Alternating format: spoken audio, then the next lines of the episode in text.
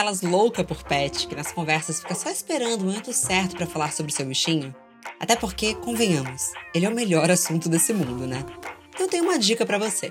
A repórter Juliana Girardi e a veterinária Rita Erickson recebem diferentes convidados no Bichos na Escuta, podcast semanal para quem é apaixonado por pet. E você sabia que ele está disponível no Globoplay em várias plataformas de áudio digital? Além dos filmes, séries e novelas que a gente ama, o Globoplay também reúne seus podcasts favoritos, inclusive Bichos na Escuta. Baixe agora o aplicativo do Globoplay e ouça grátis seu próximo podcast favorito.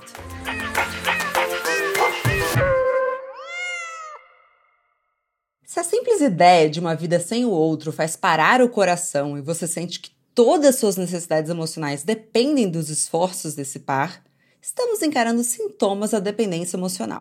Há quem diga, inclusive, que o maior problema dos relacionamentos é que não podemos ser vulneráveis e realmente nós mesmas até que esse medo de perder o outro tenha desaparecido. Claro, a ideia de um término pode sim vir acompanhada de tristeza. Mas o que estamos falando aqui é a visão de que se o outro deixar de existir, a sua vida deixará de fazer sentido. A dependência emocional também é um prato cheio para cair em chantagens emocionais que podem nos fazer acreditar que nunca mais seremos amadas. O fantasma da solidão assombra tanto que podemos até esquecer que existia uma vida antes daquela relação. Como disse a gigante Nina Simone, você tem de aprender a sair da mesa quando o amor já não está sendo servido. Mas como perceber que o amor migrou de um lugar saudável para um formato de dependência? O medo de abandono é um dos grandes fatores aqui, como se libertar e, uma vez liberta, como tomar coragem e ter esperança para ter uma nova relação saudável. Aprender a encontrar forças para nos mantermos em pé sozinhas, bem como a plenitude dentro de nós, independente de uma outra pessoa, é um dos atos mais importantes e corajosos que podemos fazer por nós mesmas. Talvez o grande passo que devemos dar aqui seja nos tornarmos a pessoa que desejamos que o outro seja para nós. Bom dia, óbvias! Eu sou Marcela Ciribelli, CEO e diretora criativa na Óbvias, e hoje eu converso com a comunicadora Dandara Pagu.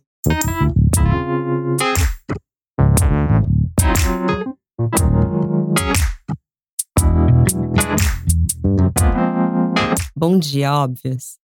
Bom dia, Dandara. Finalmente, vai, fala, pode me cobrar publicamente. Bom dia, as novinhas estão no clima louca. E aí, gente? Não, é que eu assim, gente, eu já fui pra frente da Óbvios com cartaz fazer pedido para vir aqui, sabe? Assim, implorei muito, me humilhei, assim, aquela bem dramática. Para, não foi tanto. Não, não foi, claro que não. É porque a, a, o drama é que é o tempero da vida, né? Eu sou canceriana? Eu sou taurina, mas eu acho que eu devo ter alguma coisa em câncer, porque eu tenho um certo exagero no, no meu sofrimento. mas estou muito feliz em estar aqui. Vamos trocar esse papo, porque assim, eu tava até falando antes de a gente começar a gravar que isso aí eu tenho doutorado, entendeu? E eu não sei se ter entendido tudo isso cedo me ajudou em alguma coisa, mas aí a gente vai conversando sobre, porque é um papo que eu realmente sempre falo e, e, gosto de falar sobre, porque eu acho que isso mexe muito com a nossa vida, com tudo, assim. Parece que, dependendo da situação que você está, desestabiliza. Completamente. A gente já entra e eu acho que é legal você falar que é esse o seu assunto, porque foi muito difícil chegar num assunto para falar com você, porque eu acho que você pode falar sobre tudo, porque você é o ícone do Clubhouse, que é um aplicativo sobre falar sem parar. Você tem um podcast maravilhoso que inclusive eu já participei. Você é colunista da empresa da minha melhor amiga, o ícone Jana Rosa. Você tá sentado na cadeira de Zeus da comunicação, Dandara? Acho que sim, né? Você é a dona. Fala um pouco do seu momento de carreira. Ah, é o meu sonho. Na verdade, é muito louco, porque assim, a minha formação mesmo, eu sou produtora cultural, né? Eu trabalho com produção cultural desde os meus 16, é, 16, 14 anos por ali. E depois que a pandemia chegou, eu já tinha essa vontade, eu já tinha uma rede ali, mas não era, nunca era um negócio que, tipo assim, ah, eu vou fazer. Porque, por exemplo, eu trabalho, trabalhei muito tempo com a Lineker e trabalho ainda hoje com a Loed Luna. Então acompanho eles no show, que chamamos de produção de campo, que é desde tirar o artista da casa dele até levar ele de volta em todo esse processo e eu produzo. E como eu sempre estava nessa correria de estrada, eu falava, ah, um dia eu paro e vou fazer isso, sabe? Porque eu já tinha esse desejo. Só que aí a pandemia chegou e, obviamente, seria muito injusto dizer, ai, que sorte que eu tive, que ninguém teve sorte em nada, né? E, e é bom também dizer que ela ainda está aí, infelizmente, enfim, tem, tem sido um processo louco. E eu comecei a falar, velho, aí todos os shows, eu tinha uma turnê, tinha várias coisas, foi tudo cancelado. Eu falei, velho, sentei na frente do celular e falei, galera, é o seguinte, agora isso aqui vai virar um lugar profissional, entendeu? Acabou a putaria, ou vai piorar. Vai começar a putaria. Exatamente. E, cara, eu realmente me descobri e foi muito incrível, assim, tudo muito rápido. Eu lembro da data exatamente, foi uma semana antes do meu aniversário, bem inferno astral. Eu chorando, assim, falando, eu chorei real. Eu falei. E a minha mãe pegou Covid nessa mesma semana. Tava tudo meio louco, né? E eu falei, velho, e agora? E do nada as pessoas realmente gostaram das coisas que eu faço, das coisas que eu falo, assim. É pouco, porque existe uma fome de números o tempo inteiro, mas eu tô quase com 65 mil agora. Inclusive, me sigam, hein, gente, pra aumentar. Que era uma coisa que eu odiava quando a galera ficava falando, me siga mais gata. Realmente isso é dinheiro, tá? Quanto mais seguidor, uma moedinha a mais pra pessoa que você tá seguindo. Ah, não só isso, né, Dandara? Te sigam porque, assim, a gente vive falando o quanto, ah, o Instagram tá chato, as influenciadoras não estão trazendo nada, não sei mais o porquê que eu tô aqui. Pô, você é uma pessoa que tem tanto a falar, a gente tem tanto a aprender com você. Então, assim, sigam ela mesmo, por favor. Mas então, entrando na pauta de hoje. Dandara, você já se sentiu emocionalmente dependente de alguém? Cara, eu, eu acho que eu tô no meu primeiro relacionamento que eu não, não tô me sentindo assim. E tem uma série, a ah, cara, é porque eu não, não sei se eu vou conseguir lembrar o nome certo, mas é uma série na HBO que acho que é Live Amor, Amor Live, Live Love, enfim, eu vou achar depois, eu posso te mandar para depois você colocar aqui. Que a menina ela conta os relacionamentos dela desde a infância até ela engravidar, pá. E cara, você percebe que no fim, pelo menos para mim, e, e casou muito, é que assim, eu venho muito de um lugar de cara, não, não, sei se esquecimento, mas de abandono mesmo, assim, parental, sabe? Tipo, a minha mãe não pôde me criar, me botou com a minha avó, que era muito violenta. Depois a minha avó me expulsou de casa por causa do namorado dela, que me assediava e ela não acreditou. É uma grande bola de neve onde você sempre se sente sozinho nas primeiras pessoas que deveriam estar tá te protegendo. Mas que eu também acho que existe uma romantização em cima da família. A sua família pode ser outras pessoas, sim, que não necessariamente tem uma ligação sanguínea é, pô, acho que a minha vida, a grande base da minha vida, das pessoas que já me ajudaram, normalmente não eram minhas famílias de sangue, inclusive que às vezes financeiramente ou de oportunidade a minha família de sangue não poderia me dar. Mas eu sei que eu vivo esse vazio de tipo assim, da rejeição, sabe? Essa conexão que você faz com a sua família, você já estudou isso? Porque isso é uma das referências bibliográficas que eu tenho aqui, de uma psicóloga do livro Amor com Dependência, que ela fala justamente que as crianças que tiveram ausência dos cuidados dos pais, que não deram segurança emocional para desenvolver boa autoestima, geralmente são é, adultos que acabam caindo em relações com dependência emocional. Sabe uma coisa louca? Que, que eu acho que é o meu grande pulo do gato? Tudo que acontece às vezes, eu vou ligando na minha mente, de verdade, juro pra você, de tipo assim, de coisas que aconteceram e que eu vejo que eu tô sentindo falta. Depois, obviamente, já tem dois anos que eu vou na terapia. E aí, num dia na terapia, isso me trouxe, assim, sabe? Tipo, isso era uma coisa que eu já pensava, que era tipo assim, poxa, e juro pra você, acho que dos meus primeiros relacionamentos era tipo, poxa, minha mãe já me abandonou, minha avó me abandonou, todo mundo me abandonou, eu realmente vivo meio num, num, fluxo, não sozinha. Hoje em dia eu não me sinto desse jeito, mas sozinha que eu digo de tipo assim, gata. Não é, sei lá, não tem como você eu ligar para minha mãe e falar: "Olha, eu tenho um contrato tal e tal, ou eu vou dar um salto tal tal na minha vida". O que que você acha? Não é nem que ela não queira me responder.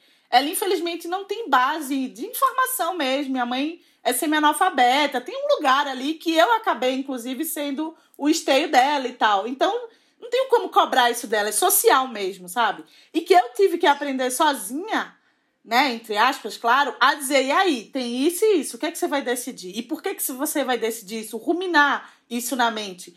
E eu percebia sempre isso, tipo, poxa, eu tô sozinha aqui, todo mundo já me deixou, aí já vai essa pessoa, que o namorado, o namorado, alguém que você relaciona, é alguém que infelizmente você vai depositar, além dos seus sentimentos, essa confiança, essa intimidade, esse lugar de segurança, que aí parece que vai tomar conta da segurança que você não teve da sua família. Só que aí, se essa pessoa vai embora, você faz, nossa, de novo. Rejeição de novo, sabe? É isso mesmo. Todo mundo me odeia, nananã. E eu entrava, mas amor, eu entrava no aspira, assim um negócio que era pesado. E aí você começa o quê? Não sai daquilo. Você fica naquilo ali, insistindo no negócio que não existe mais. Você se humilha. Nossa, quantas vezes eu já me humilhei, mas assim, no nível, no nível que você faz assim, gata. Você falou antes da gente começar, porque a gente tava falando, ah, quais são os episódios que dão mais certo? Você falou, ah, as pessoas não vão achar que você já sofreu por homem. Nandara, eu já falei a seguinte frase na minha vida: O que vai ser da minha vida sem essa pessoa?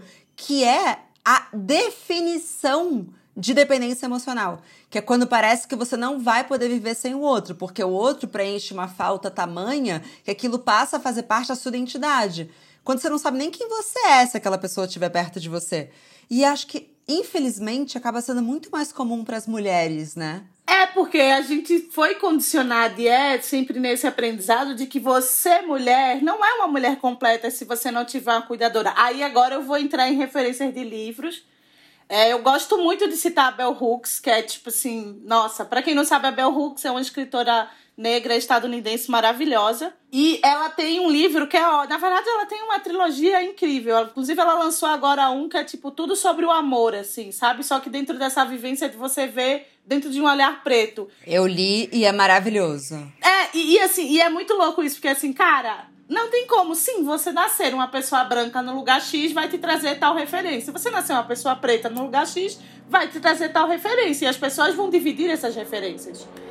E esse livro dela, Erguer a Voz, ela fala muito sobre isso, sobre a importância de, da gente erguer a, a voz, independente das pessoas falarem que não, porque elas sempre vão falar que não é para você falar, principalmente se você for uma mulher. Então, se eles já querem que você fique calada, fala assim mesmo, tipo, sabe? Eu acho genial isso. E tem a parte que ela fala sobre é, exatamente esse tipo de relacionamento. Que as pessoas normalmente que se deixam abusar, elas foram abusadas na infância ou as que abusam, ou ela abusa ou deixa se abusar. E eu acho incrível, para mim foi o que explodiu a minha mente quando uma vez ela, ela fala isso, que ela fala: "Quando você apanha do seu pai e da sua mãe, e obviamente eles não passam 24 horas batendo em você, mas eles batem no momento e depois eles, sei lá, te dão um beijo para você ir dormir, você começa a normalizar a violência. Porque você pensa, poxa, eles me batem, mas ele me ama. Aí você vai para um relacionamento e começa a dizer: "Ah, normal, minha mãe me batia também" e me amava. Então esse é o tipo de amor. E não é isso, inclusive não é isso mesmo com seus pais. Porque a gente também tem uma romantização na ideia de família, sabe? De tipo, eu vou aguentar tudo dos meus pais porque eles são minha família. Não. Você não precisa aguentar violência, você não precisa aguentar desrespeito, porque essas pessoas nasceram ou você tem o mesmo sangue, sabe? E isso tem que ir, inclusive, para fora, porque se você sai desse lugar da romantização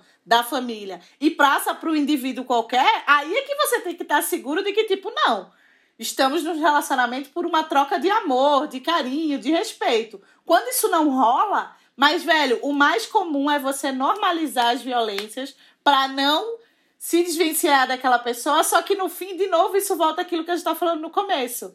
Tá dentro da família. Como é que você foi criado? Quais os tipos de violência que às vezes até sem nem se perceber você passou, que hoje você tá reproduzindo e normalizando no relacionamento atual, saca? Sim, e eu acho incrível a gente falar sobre isso, porque primeiro que quem sofre muitos relacionamentos abusivos tem chance de acabar sendo abusivo em outra relação. Então você precisa curar aquilo, porque isso facilmente serve como um ciclo de repetição.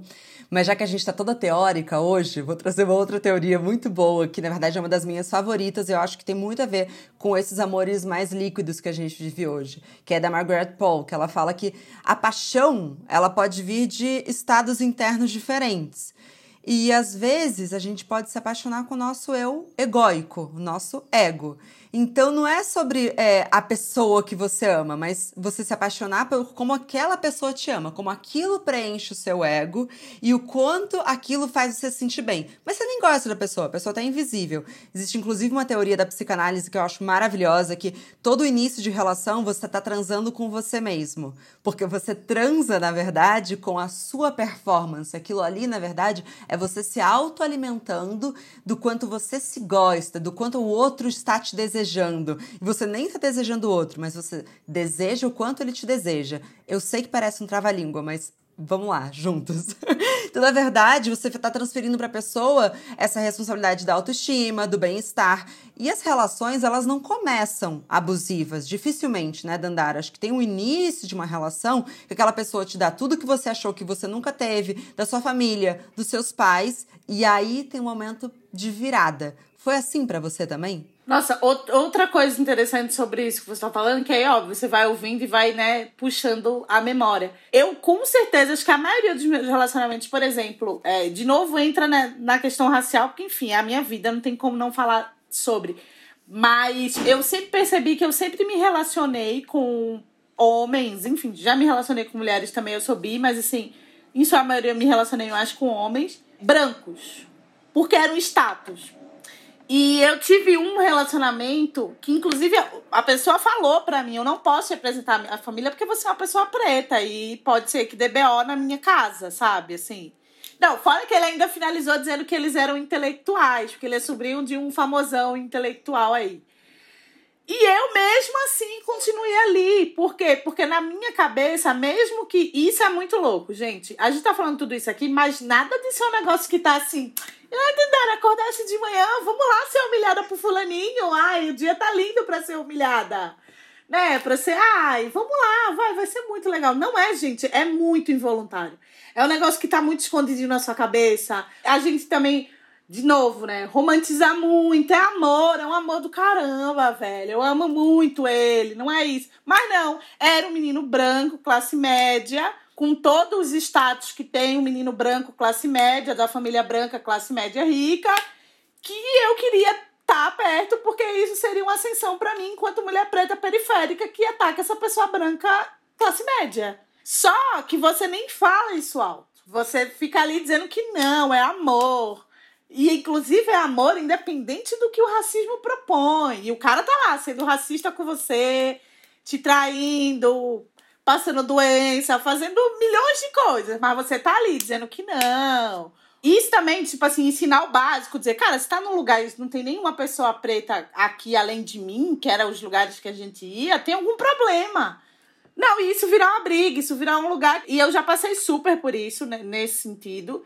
Mas me a perceber que eu tô de novo com o meu ego. Que é tipo assim, estou com uma pessoa branca, classe média alta mesmo sendo preta periférica. Tipo, é como se fosse uma ascensão que a sociedade racista, machista traz de que, ou seja, eu não posso ser uma pessoa com ascensão maravilhosa sozinha. Ter minha grana, viver a minha vida, fazer as minhas coisas. Não, eu preciso de um homem, de preferência branco, já que eu sou uma mulher negra, pra que eu me sinta.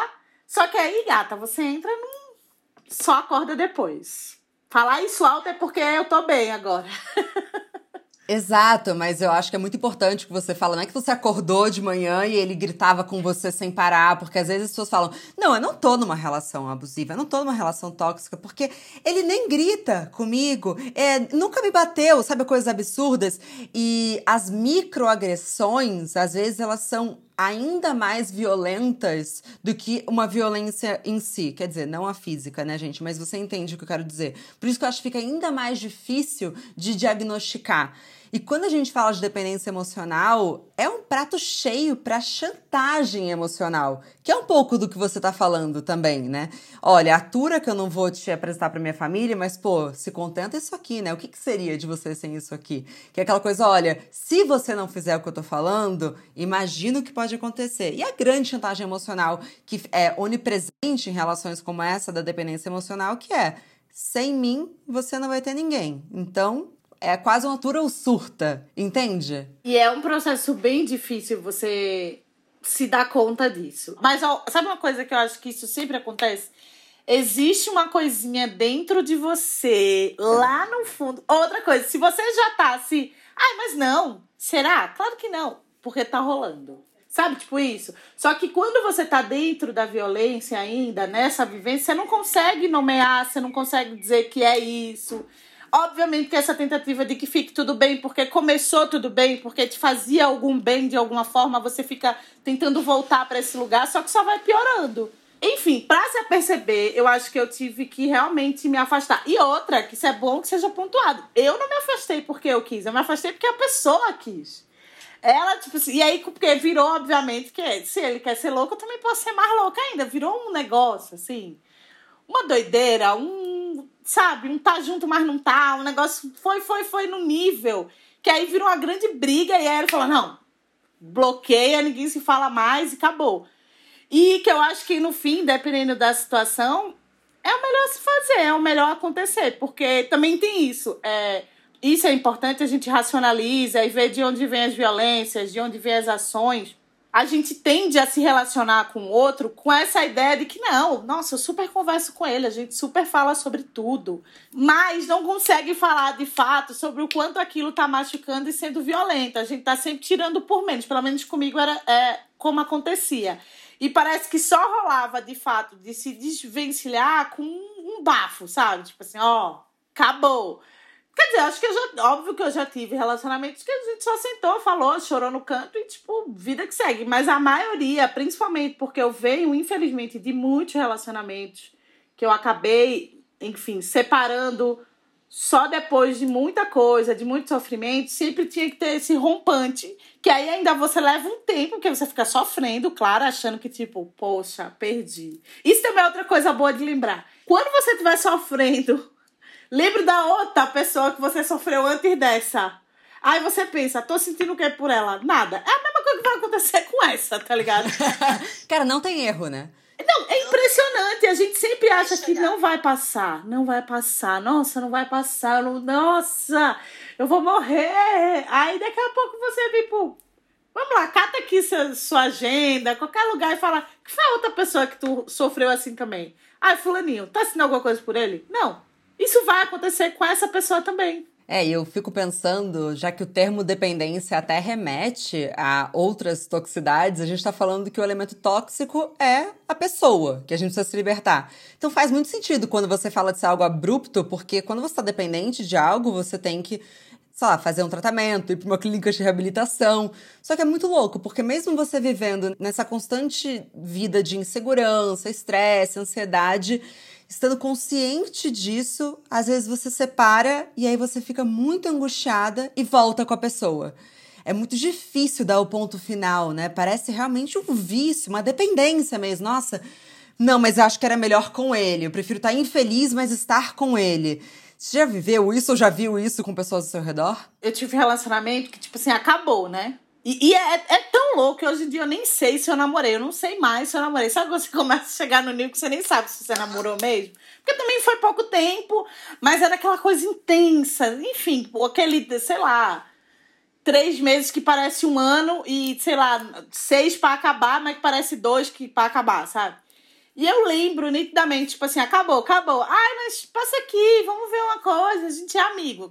Olha a cilada. É igual você, sei lá Claro que, enfim, né? Tem suas proporções. Mas você é dependente de álcool e vai pro bar. Não, não vou beber nada, pô. Aí tá todo mundo bebendo e você não vai beber. E aí eu fui, eu, eu lembro nitidamente, eu me arrumando e pensando, lá vou eu de novo ficar sofrendo a noite inteira, na esperança de se ele vai querer ficar comigo ou não. Ou se talvez ele até vai ficar com outra pessoa. Mas eu tô ali, esperando a pessoa ver se ela quer ou se ela não, não quer, sabe? E aí fica nessa agonia, uma ânsia. E Tá vendo o nível de loucura? Eu já saí de casa sabendo que eu ia passar uma noite sofrendo porque eu tô com a pessoa que eu gosto e eu não sei se ela quer ou não quer ficar comigo naquela noite, porque ela, obviamente, fica assim nesse vai e vem, tipo, ah, um dia. Ai, porque eu tava bêbado. Ai, porque eu não sei o que lá. Ai, porque bateu saudade. Ai, porque não sei o que lá. E você é ali vulnerável, porque você quer a pessoa e ela sabe que você quer, então. Ou isso, sabe? Meio tipo assim, ficava um tempo, todo mundo meio em silêncio, vendo um filme, meio ninguém tá vendo o filme. E tipo, cara, o que, é que eu tô fazendo aqui? Como é que eu voltei para esse mesmo lugar, né? Uma sensação de assim isso aqui é velho, mas eu preciso disso, mas eu quero ir pra frente, mas eu não vou. Eu fiz uma coisa na minha vida que eu. Assim, eu não me arrependo, mas eu não me orgulho. Sabe? É um mix de sentimentos. Porque eu tive um pouco disso, não foi também um namoro, mas foi um vai, volta. E é engraçado, eu sou muito emocional, mas eu tenho Vênus em Gêmeos, então. Ou enfim, se você não acredita em astrologia, tudo bem, mas eu tenho um lado, eu tenho muito estrategista, meu.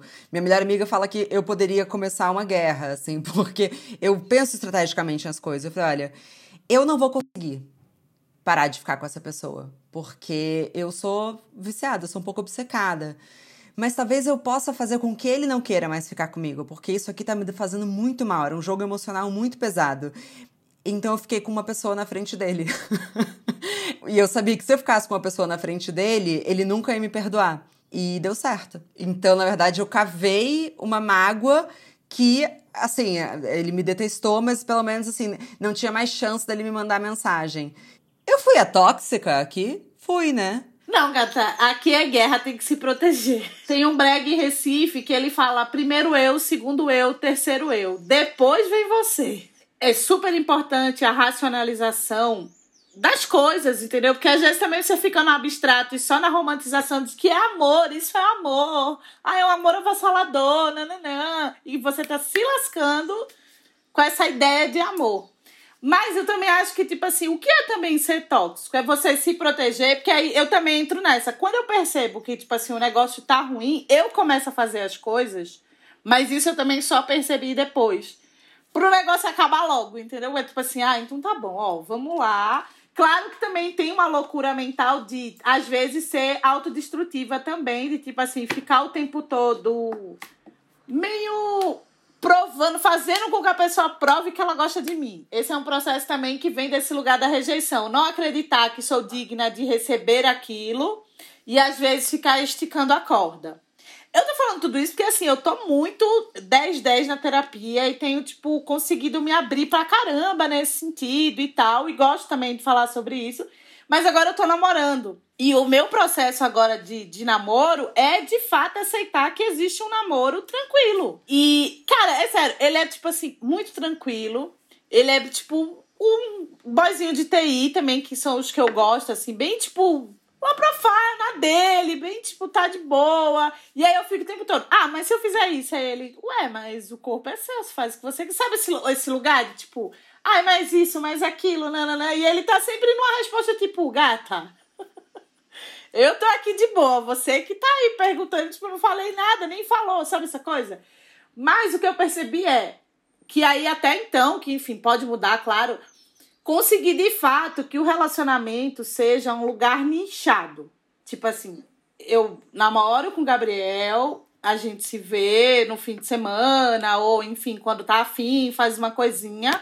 Mas aí, durante a semana, eu tô produzindo os meus vídeos, eu tô fazendo as minhas coisas. Eu, às vezes, nem, nem ligo pra ele, sei lá, tá tudo bem, sabe? Essa coisa assim. Antigamente, não. Era tipo assim, tô com fulano, pronto. Eu só vou conseguir gravar o vídeo se fulano estiver aqui do meu lado. Eu só vou conseguir fazer não sei o que, não sei o que lá, se ele for. Eu só vou conseguir ir na festa encontrar alguém se a pessoa, sabe, de ir na festa e estar triste porque a pessoa não tá lá. E tipo assim, velho, pelo amor de Deus só que é um processo muito louco. O meu agora é de aceitar que isso pode acontecer de forma tranquila. Ter um relacionamento tranquilo, um amor tranquilo, realmente existe. Inclusive, isso também é uma coisa que eu tô trabalhando na terapia, porque eu tô o tempo todo pensando, mas cadê? Aí a minha psicóloga tá falando, cadê o quê? O sofrimento?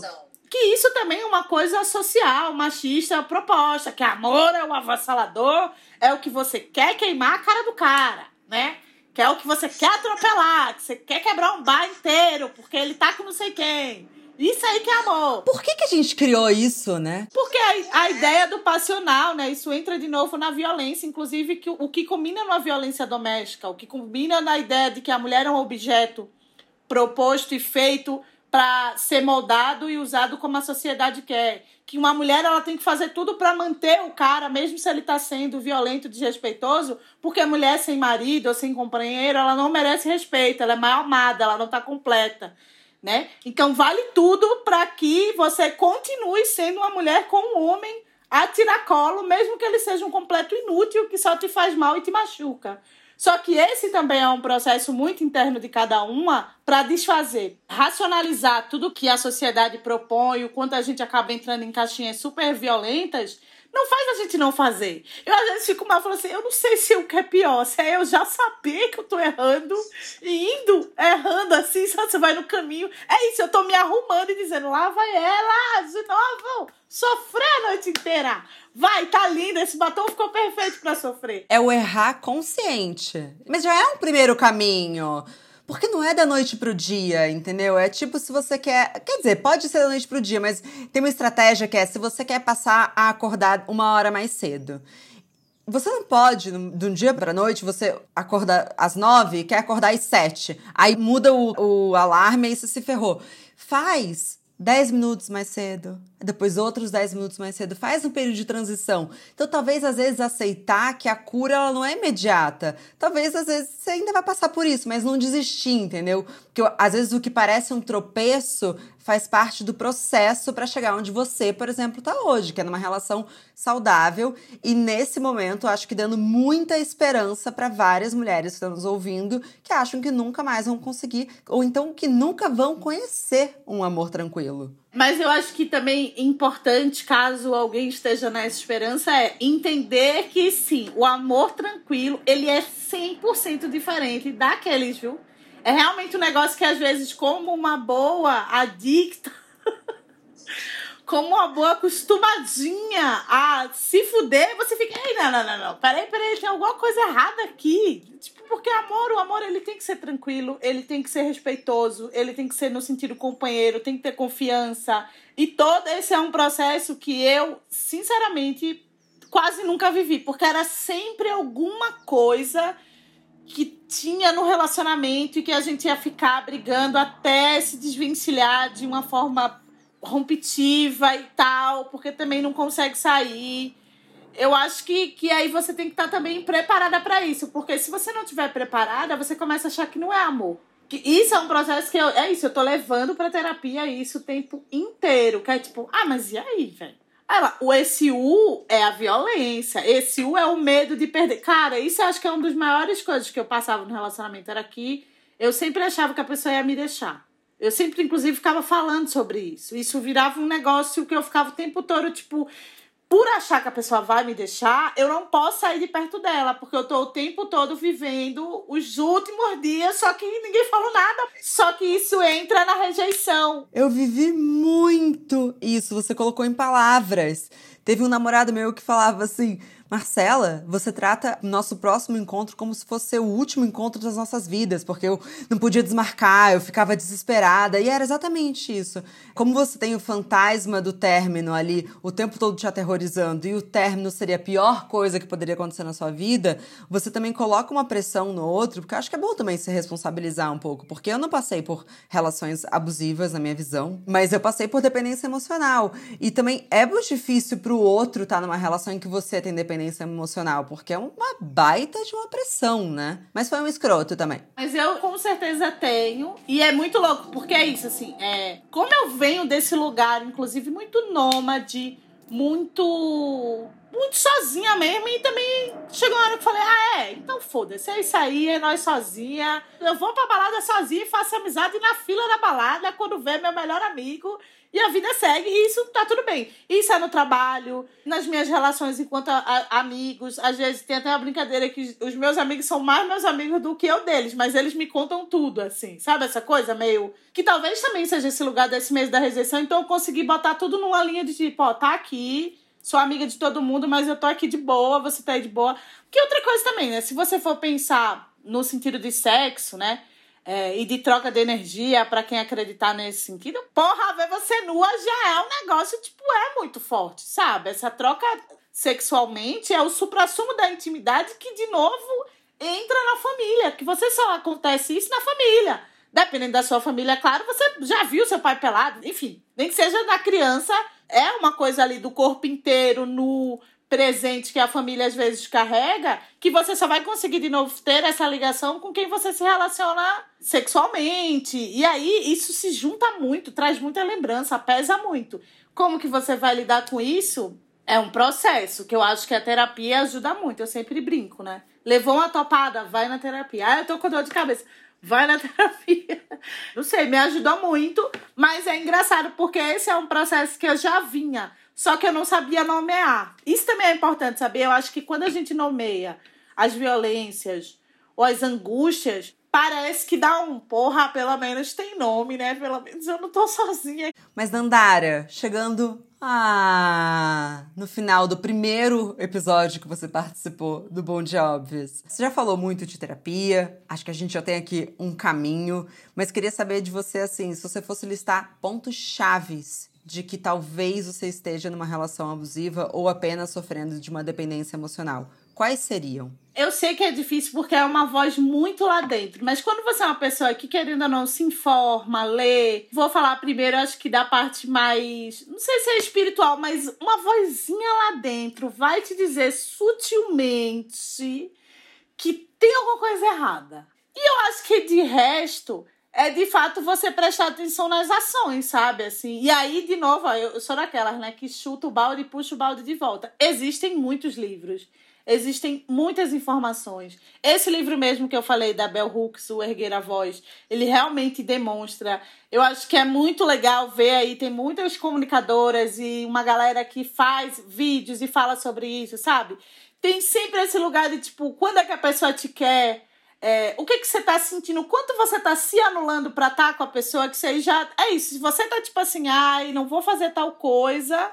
Uma coisa é uma coisinha. Sei lá, um dia a pessoa quer comer hambúrguer, você não quer e você topa o hambúrguer. Mas outra é você deixar de sair, você deixar de trabalhar, você não conseguir se concentrar longe tudo bem que eu acho que tem aquela primeiro amorzinho no começo, que às vezes é uma loucurinha, tudo bem, mas assim, não deixe exagerado. Quando vê você tá demitida, morando na rua, porque você só quer estar perto daquela pessoa. E, e eu acho que também uma outra coisa interessante é você analisar o seu passado. Eu sempre falo que, assim, na minha opinião, para você entender o presente e o futuro, é bem legal você olhar para o passado. De onde você veio? Quais são as suas referências? Como que foram as suas referências na sua primeira infância? O que de fato assim você sabe que te marcou e que às vezes você nem lembra, mas quando você puxa pela memória, você entende. Nossa, sei lá, meu pai já me bateu ou eu já passei por tal coisa quando era criança e eu tô vendo que eu tô reproduzindo aqui. E a coragem, sem dúvida, que aí eu acho que além de você perceber por esses tons, é a coragem de buscar ajuda. Se você de fato tá ali numa situação que você não consegue sozinha, que seja com uma amiga, que seja com um profissional, que eu, eu acredito que os profissionais ajudam muito mais, porque a amiga ela só vai ouvir e te dizer alguma coisa, mas talvez o profissional ele vai ter mecanismos maiores para te ajudar. E no fim, que eu acho que é o termômetro maior é Pergunte para você mesma, velho. Sério, para, olha no espelho e fala: "E aí, gata? Tá bom mesmo? Tipo, tá legal. Tá tipo bacana. Você tá crescendo e evoluindo enquanto mulher, enquanto pessoa de forma geral com essa outra pessoa. Ah, não, então precisa ser analisado. E é um processo, viu, gente? E infelizmente eu também não quero desmotivar, mas assim, às vezes você só vai perceber isso depois que você se separou, e às vezes nem foi você que separou, no momento de sofrimento. E fazer aquele exercício que eu falei, né? Se tá sofrendo agora, se estiver passando por isso, lembra da outra pessoa. Quem era antes dessa que você sofreu? Ah, fulaninho, pensa, o que, que tu sente por fulaninho? Porcaria nenhuma, então vai acontecer a mesma coisa com essa outra pessoa, mulher. Eu acho perfeito isso que você falou. É sua opinião e a opinião do Freud, né? O Freud fala que aquele que não conhece o seu passado está condenado a vivê-lo novamente em forma de fracassos e uma outra coisa. Eu nunca li o Freud, porque todo mundo fica falando mal dele. É porque o Freud parece que ele chegou no negócio, ele era muito foda, e depois, obviamente, como todos os leitores e nomenclatura, todo mundo descobriu que ele tem várias coisas erradas. E aí eu só fico ouvindo de canto de orelha, eu nunca parei para ler. Será que vale a pena? Ah, a gente tá vendo um momento que tá todo mundo cancelado, né? Então, assim, já não tem mais Mas assim, mas é, é porque essa investigação do passado, a gente começou o programa falando sobre isso, né? Às vezes tem de fato a ver com a relação dos seus pais, essa destruição de autoestima, o lugar em que você está colocando. Então, eu acho que é legal falar isso, porque muitas vezes você sai da relação, mas você carrega a mesma bagagem para outra. O seu contato com os primeiros seres humanos na Terra são, se não for seu pai e sua mãe, mas é alguém que te criou as primeiras, sei lá, primeiro beijo, o primeiro toque, o primeiro cuidado ou violência vai vir dessas pessoas. E é muito ingênuo a gente achar que não, agora que eu sou grande, isso ficou para trás. Não ficou, gata. Você vai levar com você. Tá aí dentro. E aí eu só queria, para finalizar, falar uma coisa que tem sido muito importante eu, e eu vou falando em todos os episódios, que uma coisa é fazer terapia, outra coisa é entrar num processo analítico. Não subestime o poder de um diário. Escrever os seus sentimentos é muito importante para você entrar em contato com você. A dependência emocional vem também de você não acreditar que existe um lugar seguro dentro de você que você pode acessar. Então você fica procurando o lugar seguro nos outros. Mas aí vou dar aquela frase de efeito bem bom dia óbvios: não existe lugar mais seguro do que dentro de nós. Bom dia, óbvio. Tô brincando, amiga. E é importante você também reconhecer que às vezes você não tá conseguindo. Isso também é ótimo, hein, gente? A gente falou, não sei, acho que é importante também falar isso aqui, ó. A gente falou tudo isso e tal, mas gata, também pode ser que você caia num poço aí, entendeu? É um processo mesmo, entendeu? Você ficar também, às vezes, que eu acho que são duas coisas. Um é você se aperceber e outra é você se aperceber e começar a se martirizar, além de se aperceber que você já tá na merda aqui, sabe? Tipo isso. Então, assim, fica calma, vai tentando, uma hora você sai também, sabe? Que às vezes é isso, poxa, é verdade, terminei. Aí vai chegar aqui, hoje a gente está gravando na sexta, aí vai chegando sabadão, rola aquela ligação, ainda estamos na pandemia, aí você vai, aí você volta, depois, nossa, aí começa a se martirizar em dobro, porque já foi ruim ter ido. Então, assim, vai no teu tempo também, vai tentando entender que uma hora eu acho que vai dar certo. É, não é linear, né? Pelo amor de Deus, não vai achar. Hoje não deixei de andar orgulhosa. Transei com meu ex. Até porque, gata, oxi, a recaída faz parte da cura. Dandara, obrigada. Muito obrigada. Obrigada a você. Ó, oh, gente, me sigam nas redes sociais. Dandara Pagu. Em tudo que você colocar vai aparecer eu lá, certo? Cara, uma vez eu fui na Cafrentes e eu falei pro povo ficar me dando parabéns. Eu nunca vi. Eu recebi tanto do parabéns que eu já tô até de saco cheio. Então, acho que você pode só me seguir mesmo dizer, e vir escrever na minha direct. Tô seguindo, viu? Venha me seguir, tá? E aí eu tô lá trocando ideia, conversando essas mesmas coisas aqui, dentre outras, rindo, fazendo piada e muito skincare. Essas são as ouvintes mais carinhosas do Brasil. Se prepare, elas são muito carinhosas. Vocês são demais, gente. não sei se eu já falei isso recentemente, tô fazendo seu ouvidinho. Vocês são demais, vocês são muito legais. Muito obrigada.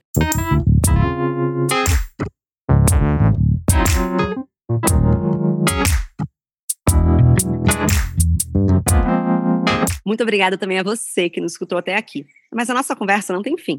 Continuamos semanalmente na nossa newsletter, que você pode se inscrever no www.obvious.cc, no Instagram, arroba e com comentários e sugestões sempre com carinho, no bomdia.obvious.cc. Bom dia, Óbvias!